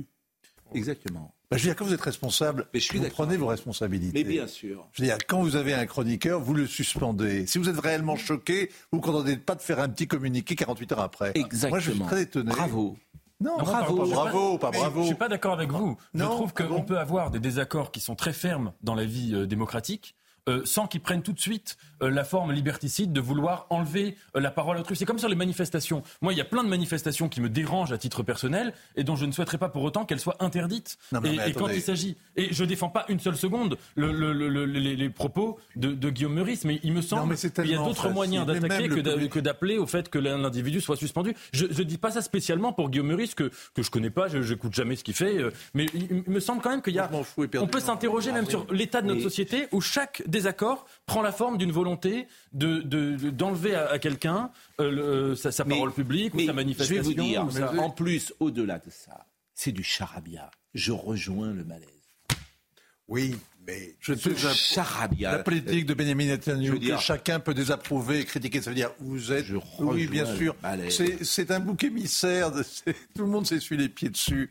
Franchement, il y, y, a si peu, il y, y a une telle, il y a une posture c'est vraiment la direction qui se lave les mains. Il faut lui acheter du savon. Mais non, franchement, il faut lui acheter du savon. Il a raison. Par rapport, par rapport à la lâcheté d'avant, ah, il y a un oui, Évidemment, évidemment, évidemment, oui. oui, oui, Non, mais faut bien avoir un impuissant qu'un radio. C'est Radio Paris. C'est vrai. C'est Radio Paris. Radio Paris Mans, Radio, Radio, Radio, on ne peut pas. il a raison, il a la comparaison avec Radio Paris. Oui, très très oui, oui, oui, On ne peut pas se permettre aujourd'hui de faire la fine bouche devant quelques élans, un petit peu de lucidité, mon Dieu. Oui, bah, mais bon, vous êtes, euh, un mélange. La comparaison avec Radio Paris n'est pas. Non, non. Allez, je, je ne la retire pas. Je ne la retire pas. J'assume, mais si je suis saqué à cause de ça, je l'assumerai. Euh, je trouvais ça normal. Mais quand même, si vous voulez, cette façon de désapprouver tout. Je veux dire, vous êtes un humoriste. Et on sent, il y a une telle démagogie dans le rire que ah suscite M. Meurice. Il ne prend aucun risque, et Mme Veil non plus ne prend aucun risque en désapprouvant Netanyahou. Qui va le lui reprocher? Bon, vous, peut-être. Mais on peut encore désapprouver Netanyahou, mais pas en ces termes-là. Ouais, voilà. Non, mais c'est facile, quoi. Et puis... Ensuite, il faut, à mon avis, il faut quand même raison. Et je dis pas ça du tout pour des. Euh, euh, J'ai pas du tout aimé moi la blague de, de, Guillaume Meurice, qui est pas une blague. Mais on peut pas comparer ça avec des médias qui sérieusement étaient dans une logique de. de, de c'est pas, ça doit pas être mis sur le même plan. Sur les manifs, puisque vous en parlez, et je cite simplement un prêtre qui m'a envoyé ce message. Heureux est l'homme qui n'entre pas au conseil des méchants qui ne suit pas le chemin des pécheurs, ne siège pas avec ceux qui ricanent. Et c'est le psaume 1. Ricaner. Le mot ces gens ricanent. Et ces gens. Le rire sardonique. La, la dérision, c'est le contraire de l'intelligence. Hein. Oui, mais ces gens n'ont pas de talent. C'est bien leur problème. Absolument. Ils n'ont pas de talent ni en bande. Oui, ils n'ont pas de talent. Je vous assure, ils n'ont pas. C'est sûr, c'est pas des proches. Oui, ils n'ont pas de talent. Ils sont pas gentils non plus et ils ricanent. Exactement. Et euh, ils savent de qui ils ricanent, sans risque, comme vous l'avez dit. Euh, on a parlé des manifs. Il y a, euh, aujourd'hui une manif, mmh. manifestation d'ailleurs qui aura lieu, nouveau rassemblement de soutien palestiniens, aura lieu ce soir à Paris. Cette manifestation d'ailleurs ne sera pas interdite. Mais moi je voulais vous montrer le sujet de Mathilde Ibanez parce qu'il y a des slogans dans certaines manifestations, je voulais vous interroger dessus, de la mer au Jourdain. Mhm. Que signifie, Vincent euh, Hervouette, ce slogan? C'est-à-dire pas d'État euh, bah israélien. regardez une carte. De la mer au Jourdain. Alors voyez le sujet, parce que ça c'est intéressant.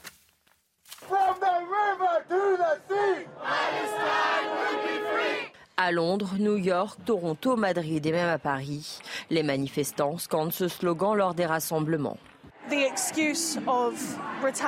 L'excuse des représailles ou de la légitime défense, cela ne suffit plus. Cela n'a jamais été le cas. Cela fait 75 ans que l'occupation est illégale et ce n'est pas de l'autodéfense. Israël est en train d'y faire un nettoyage ethnique du peuple palestinien. Et pendant ce temps, la politique italienne, l'Union européenne et plus largement le monde occidental font semblant de ne rien voir ni entendre. Pire encore, ils applaudissent et font de la propagande pro-Israël. La Palestine sera libre de la rivière à la mer, fait polémique et suscite une guerre d'interprétation. À tel point qu'en Autriche, cette phrase suffit à interdire une manifestation pro-Palestine. Cette phrase signifiant clairement la destruction de l'État juif, elle entre sous la rubrique euh, incitation à la haine. Donc ils vont jusqu'au bout de la logique. Alors est-ce que juridiquement c'est défendable? Je n'en sais rien, mais intellectuellement c'est défendable. Intellectuellement ça tient la route. Ce slogan signifie que la Palestine devrait s'étendre et recouvrir une grosse partie du territoire israélien, comme en 1948 avant la création d'Israël et la déclaration d'indépendance de David Ben Gourion, premier ministre israélien de l'époque. Cette phrase remet donc en question l'existence de l'État Israël et exprime le refus d'une solution à deux États à laquelle adhère la France. Alors, c'est l'illustration exactement de ce que vous disiez tout à l'heure, c'est-à-dire qu'Israël est en danger. Oui. C'est ça la réalité. Mais, mais c'est ça qu'on ne veut pas ans, vraiment est-ce voir. que dans 10 ans, Israël existera toujours? Ça, c'est une question euh, que euh, Oui, on et qu'on ne se poser. posait pas il y a cinq ans. Et qu'on se posait pas il y a un mois. Oui, Oui, non, bien sûr. Mais qu'on peut se poser aujourd'hui sans être un, un- un obsédé de. Les royaumes chrétiens, les royaumes chrétiens de Jérusalem ont disparu, euh, au cas où vous ne l'auriez pas remarqué. Il y a eu un glissement sémantique qui est extrêmement intéressant à analyser. Et c'est en cela que l'analyse, que la- l'attaque du Hamas était très in- intelligemment euh, faite. C'était une, attaque très intelligente parce que le but était d'attaquer des territoires qui étaient des territoires historiques d'Israël depuis 1947, incontestés. Avec ce glissement sémantique sur le mot colon. hein. ils ont dit qu'ils avaient fait des attaques sur des colons israéliens. Euh, euh, récit qui a été repris ici ou là dans le monde entier. Or, le glissement est là. C'est que évidemment qu'il y a une politique en Cisjordanie où le mot colon a été utilisé, peut être utilisé, on peut en discuter. Mais là, le glissement est de qualifier n'importe quel citoyen israélien sur un colon. Et donc la date critique n'est plus celle de 1967 avec ce qui s'est passé après en Cisjordanie, mais la date de 1948 comme si l'État d'Israël par essence était ontologiquement un État colonial. Et c'est ce glissement-là qu'il faut identifier. C'est la charte du Hamas. Emmanuel Macron. Le kéfier. Non, non, mais le kéfier d'Arafat représentait la, Pal- la Palestine historique. Il le, il le drapait de telle manière que vous aviez la Palestine, mais entière, sans Israël. Emmanuel Macron, je voulais vous faire écouter euh, deux Merci, passages d'Emmanuel. Macron. Euh, tout d'abord, euh, lorsqu'il a affirmé qu'il détestait le débat distinguant la valeur des vies juives et des vies palestiniennes. Écoutons le président de la République. Nous devons d'abord protéger les civils de Gaza, car ils n'ont rien à voir avec ces attaques terroristes. Et nous devons les protéger en nous concentrant sur les groupes terroristes. Je tiens à faire cette distinction parce que toutes les vies comptent dans ce monde. Et je déteste ce débat qui divise les gens et où l'on dit pour moi les vies juives sont plus importantes et pour moi les vies palestiniennes sont plus importantes. C'est dingue. Il est dans son rôle de rassembler, de ne pas rajouter du chaos au chaos depuis le départ. Je trouve que, me semble-t-il, il a la bonne attitude. Et d'ailleurs, en France, c'est globalement assez calme et je pense qu'on peut lui, euh, en avoir une certaine responsabilité. Il me semble. Mais il aurait pu le dire en Mais français. hein, il- Sébastien. il- Pourquoi est-ce qu'il ne le dit pas en français On peut tenir compte des modalités, des modalités des morts. Bon, en revanche, il l'a pas dit, mais sans doute le pense-t-il. Bah, c'est ce que je vous ai dit tout à l'heure. Pour le Hamas, tuer un civil israélien, c'est une victoire. Pour Tsahal, tuer un civil palestinien, c'est un échec. Donc je pense qu'il a tort. Oui, mais il le dit pas. Je peux comprendre qu'il ne le dise pas parce que c'est rajouter du chaos au chaos et qu'un président doit rassembler. Peut-être il que n'est je pas me pasteur- trompe. Il n'est pas pasteur d'une église plus ou Oui, moins évangélique. Mais, il n'est pas en train de renvoyer tout le monde dos à dos. Est-ce C'est qu'il pas ça non plus. C'est pas dos à dos, c'est est-ce qu'il rassembler. Rassembler. C'est Est-ce pas qu'il- dos à dos, les Est-ce mots qu'il ont un réussit à créer un espace pour avoir une politique? Mais je m'en fiche, je pense Ah à la France. Ah bon, mais la France, la France a quelque chose à dire. Je pense à ce qui se passe Qui dans notre pays. Voilà. En anglais, dans notre pays Non, bon. Vous êtes, euh, qu'est-ce que vous voulez que je dise Euh, Manifestement, même quand j'essaye de dire du Mais bien non, d'Emmanuel mais- Macron, oui, je, mais c'est le en même temps qui est très gênant. Comment? C'est le en même temps qui est très gênant. C'est de dire ça le jour où on ouvre le- le- le- le- le- une sorte de musée qui doit être un mausolée en fait de la francophonie à Villers-Cotterêts qui a été restauré avec un, un- un- un très grand prix.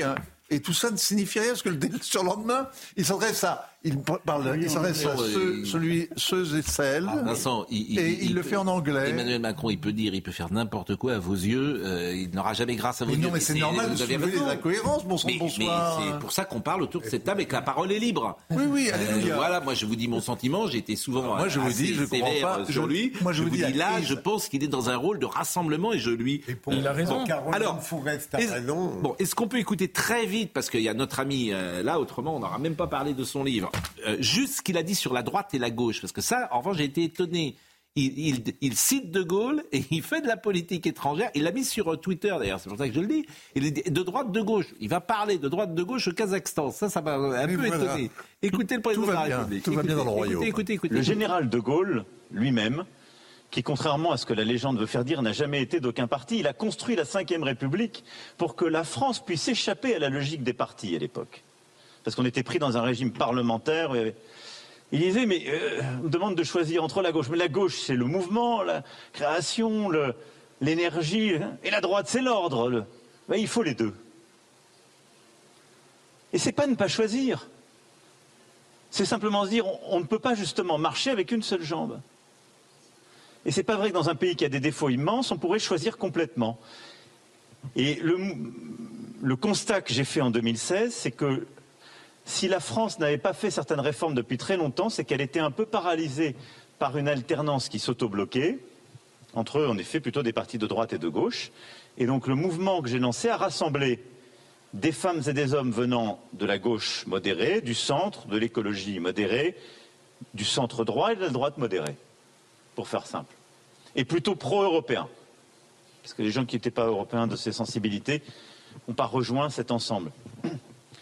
Et ça a permis de faire des réformes. Je dis souvent, je, défends mon bilan, je ne fais pas de politique intérieure devant vous là, mais on a fait des réformes, par exemple, pour lutter contre le chômage, réduire le, taux de chômage, lancer l'apprentissage, réformer les retraites, ou sur la fiscalité pour attirer les investisseurs internationaux qui ont des résultats. On a baissé le chômage comme on l'avait jamais baissé, les impôts comme on l'avait jamais baissé, on n'a jamais été aussi attractif. Beaucoup de gens de droite ne l'avaient pas fait avant. Et à l'inverse, on a réinvesti sur des services publics qui étaient en train de tomber.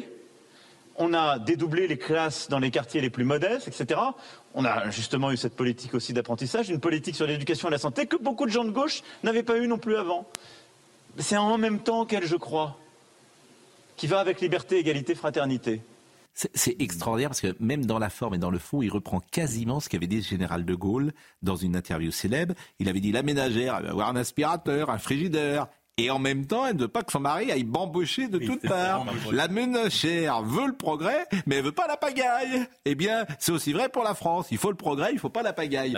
Et c'est marrant parce que c'est pas les mêmes mots, mais c'est quasiment la même articulation. rythme, oui. Et c'est le même rythme. Ouais, Et c'est là qu'on voit une psychologie d'Emmanuel Macron. C'est qu'il y a un côté, entre guillemets, comédien imitateur, comme souvent les comédiens peuvent avoir, et il, il entre. Oui, c'est un caméléon. Ils se, ils se- trompent un peu très tôt, parce que Ah oui. ça n'intéresse pas vraiment les Kazakhs. vous savez. Et la manière de renvoyer à 2007. La ménagère, bambocher, La- j'adore ce terme. Elle veut pas que son mari aille bambocher. Bon, l'obsession égalitaire. Parce que tout à l'heure, bon, ils sont allés un peu dans tous les sens, nos amis, c'est pas grave, je n'ai rien dit, mais moi ce que j'aime, c'est ce que vous écrivez, vous. Euh, euh, par exemple, vous dites la politique sociale est inutile. Ça, ça m'intéresse. Confrontés à ces changements, les gouvernements français successifs ont suivi une seule et unique voie, constatant que les besoins d'accompagnement se renforçaient. Ils ont tout fait le choix d'accroître les moyens de la puissance publique, sans pour autant réfléchir au fait que les services rendus ne parvenaient visiblement pas au niveau utile. Au lieu de se demander si ces méthodes d'intervention étaient pertinentes, ils ont préféré la solution de facilité consistant à prétendre qu'en mettant plus d'argent dans les politiques que considérées, tout irait mieux. C'est tellement vrai. C'est 40 ans de politique sociale qui ont été faites n'importe comment. Exactement. Je ne dis pas que la politique sociale est inutile. Je dis Non, que la façon dont elle a été conduite a été faite n'importe comment. C'est-à-dire qu'on a aujourd'hui un taux de, prélèvement obligatoire, un taux d'imposition record, un taux de dépenses publiques record, un taux de déficit aussi record. Donc on- autrement dit, on dépense énormément. euh, et, pour, et on prélève énormément, et pour autant, les fonctionnaires sont pas contents, les usagers sont pas contents, et les services publics sont pas à la hauteur en matière sociale, et y compris dans plein d'autres, dans plein d'autres domaines, l'éducation, l'hôpital, etc. Donc il y a, on n'en a pas pour notre argent, dit autrement, euh, et donc il y a un problème d'efficacité de, la dépense publique et que aucun gouvernement sur les dernières décennies n'a posé. quand il y a un problème, on dit dépensons plus ici. Mais comment vous expliquez ça? Parce qu'on le dit sans arrêt depuis 40 ans, les petits hommes gris, tout ça. Mais comment expliquer la grande réforme de la France C'est la réforme de l'État? On est tous d'accord et c'est pas de droite ou de gauche. Mm. Comment vous expliquez ça? Démagogie, nullité des élites? Quelle est votre analyse? Je ne crois, pas que ce soit de la, nullité, c'est simplement que, euh, d'abord, c'est la facilité politique. C'est plus simple de dire on va vous donner de l'argent et vous allez avoir quelque chose de très immédiat, facilement, rapidement, plutôt que de dire on va réformer la manière dont on travaille et dans deux ans, ça va commencer à avoir des effets. Et ensuite, euh, c'est demander aux gens qui sont aux manettes de commencer par s'auto-réformer d'une certaine manière. C'est-à-dire que c'est demander aux hauts fonctionnaires et à la fonction publique de, de, de couper une partie des dépenses dont elles bénéficient. Ce n'est pas quelque chose qui est politiquement évident. Donc il faut un, pouvoir politique qui l'assume, qui soit fort et qui le fasse en général en début de mandat. Aucun ne l'a fait. Alors quand je dis que la France traverse une euh, crise euh, d'état d'esprit, euh, je lis ça évidemment, je suis d'accord avec vous. L'inégalité motive, dites-vous, et je trouve que c'est vrai. L'inégalité est donc aussi une conséquence du dynamisme et de la mobilité de la société. L'égalitarisme, à l'inverse, est clairement un facteur de démotivation traiter de la même façon des situations différentes et des performances distinctes a des effets décourageants pour ceux qui déploient des efforts supplémentaires. Mais c'est tellement vrai cet état d'esprit. Bien sûr qu'il faudrait dire aux gens, bah oui, tu es peut-être aujourd'hui en difficulté, mais si tu bosses, si tu euh, travailles, si euh, tu y mets tout ton cœur et toute ton énergie, bah tu vas progresser. Parce que, en fait, c'est la vérité. C'est la vérité que si dans cette société française, ce qui n'est pas vrai dans toutes les sociétés, mais aide-toi, le ciel t'aidera. Si tu as 20 ans, que tu as de l'énergie, que tu travailles et que tu es droit dans tes bottes, ça va bien se passer. Il faut le dire. À coup sûr. À coup sûr, oui, oui, à coup sûr. Dans une société française, je dis oui à coup sûr. oui à coup sûr.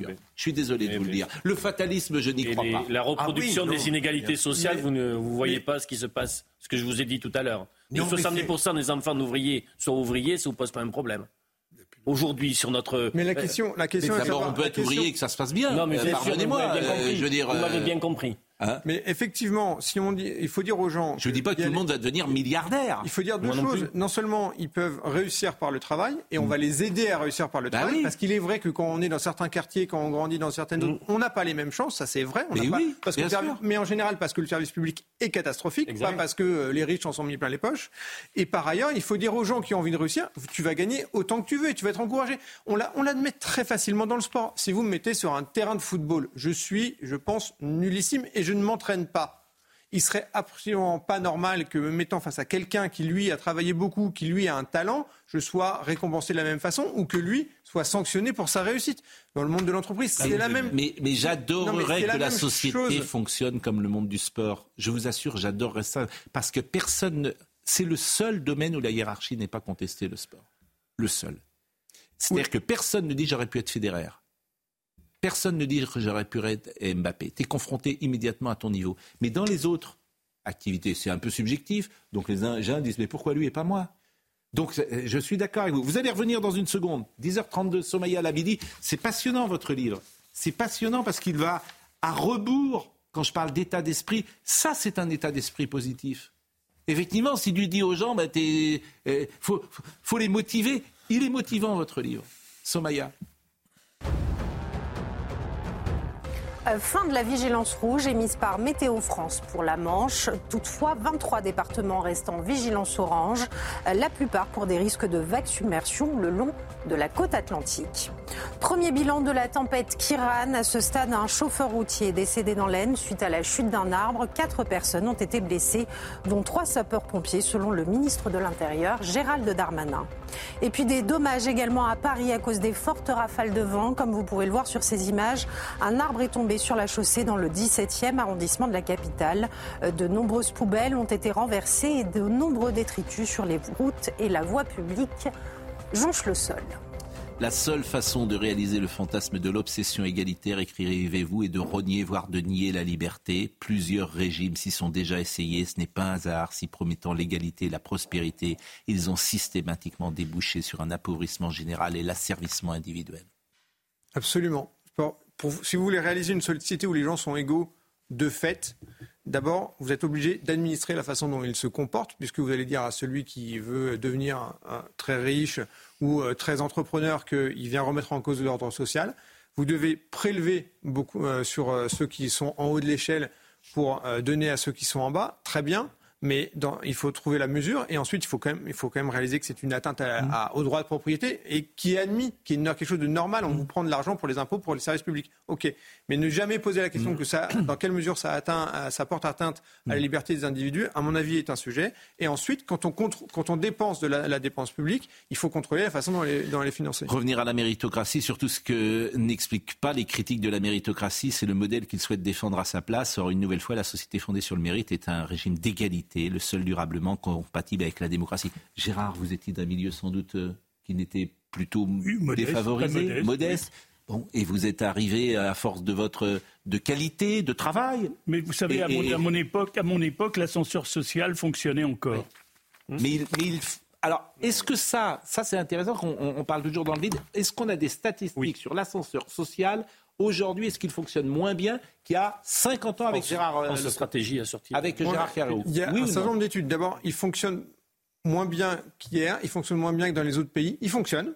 On ne peut pas dire qu'il ne fonctionne pas, mais il fonctionne moins. Il y a des études. Il fonctionne moins bien qu'en 1950 avec Gérard. Oui, et, surtout, il fonctionne, il fonctionne moins bien qu'ailleurs. C'est-à-dire qu'on pourrait se dire que euh, effectivement la société a changé, etc. Mais on, est le. Ça, c'est le problème numéro un. Exactement. Bien Et pourquoi il fonctionne moins bien? Parce qu'on a, parce qu'on a. il fonctionne moins bien auprès de qui? Il fonctionne. Alors, il fonctionne moins bien. Il fonctionne. Est-ce qu'il fonctionne moins bien auprès de tous les gens défavorisés ou est-ce qu'il euh, y a des catégories auxquelles il fonctionne moins bien? Il fonctionne. D'abord, il fonctionne bien pour qui? Pour les CSP, hum. et les fils de profs c'est les deux catégories qui réussissent le mieux. Et de cadres. De, voilà, et de profs. Pourquoi? Parce qu'ils ont accès soit à l'information, soit au, à, et pour qui fonctionne mal? Pour qui il fonctionne mal? Bah, Pour, tout, pour les, tous les, milieux sociaux défavorisés, les, ce qu'on appelle les catégories socio-professionnelles inférieures, pour les, les, enfants du monde ouvrier, pour les enfants du monde agricole, et ensuite pour, dans certaines jauges géographiques. Oui. Il fonctionne plutôt bien, bien. pour les, les populations d'origine immigrée avec des différences entre ceux qui sont selon les, origines. Par exemple, il fonctionne très bien pour les populations immigrées d'origine asiatique. Il fonctionne beaucoup plus mal pour les populations immigrées en France d'origine euh, maghrébine et, pourquoi? et subsaharienne. Et quelle est euh, pour, une pluralité de facteurs. D'abord pour des, questions notamment de, de, géographique. Euh, les, je vais, pour le dire très rapidement et très schématiquement, les populations d'origine asiatique sont moins dans, sont parfois d'origine immigrée plus récente, peuvent être d'avoir des parents qui sont eux-mêmes un, un, peu plus éduqués et sont dans des quartiers, sont pas, ne sont pas nécessairement dans les quartiers les plus difficiles. Bon, je renvoie. Alors évidemment, on est en retard et c'est dommage. Il est 10h37. je crois faut qu'on rentre. D'ailleurs, Marine Lançon ne me dit rien, mais je pense qu'on est en retard. L'obsession égalitaire, comment la lutte contre les inégalités produit l'injustice. C'est vraiment très intéressant parce que c'est pas, c'est à contre-courant de ce qu'on se dit d'habitude. Et c'est ça qui m'intéresse dans cette émission, c'est d'avoir parfois une pensée qui n'est pas convenue et que j'entends euh, euh, dans les autres plateaux. Et je vais suivre une nouvelle fois si votre bouquin est relayé par ceux que je cite régulièrement, Léa Salamé, C'est à vous, France Inter, etc. Je vais voir, parce que évidemment la subjectivité, elle, est aussi euh, principalement dans euh, l'invitation euh, des gens, des uns et des autres. C'est votre obsession également. Et c'est pas, c'est votre obsession. France Inter. Et non, mais c'est convenez que c'est juste. C'est juste ou pas oui, oui. Vous ironisez. Bon, Alexandre Prat était à la réalisation, Alice Manet était à la vision, Grégory et Mathis étaient au son, Marine Lançon était euh, à Marine Lançon de Dinard, je le rappelle. Euh, donc elle a regardé ça, sa, sa luxueuse propriété n'a rien. Donc elle était euh, satisfaite. Benoît Bouteille, Benoît Bouteille était aussi avec nous. Toutes les émissions sont retrouvées sur CNews. Ce sont les gardiens qui ont appelé cette nuit Marine, qui ont dit tout va bien, Madame Lançon. Tout va bien, Madame Lançon. Là, nous gardons. Il y a des gens, bien sûr, qui gardent sa maison. Euh, toutes ces missions sont retrouvées sur cnews.fr. J'entends rire en régie. Je salue bien sûr toute la régie. Jean-Marc Morandini dans une seconde.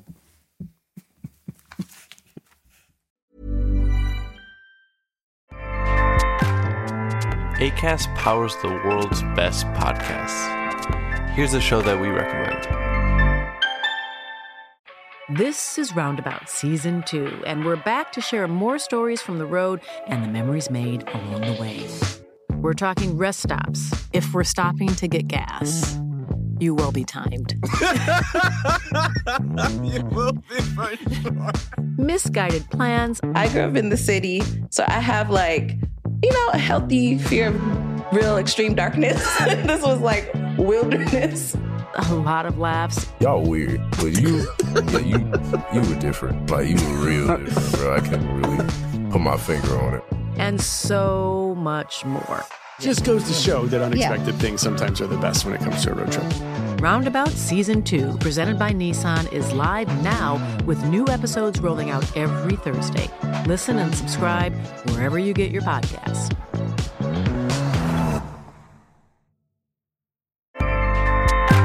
ACAST helps creators launch, grow, and monetize their podcasts everywhere. ACAST.com.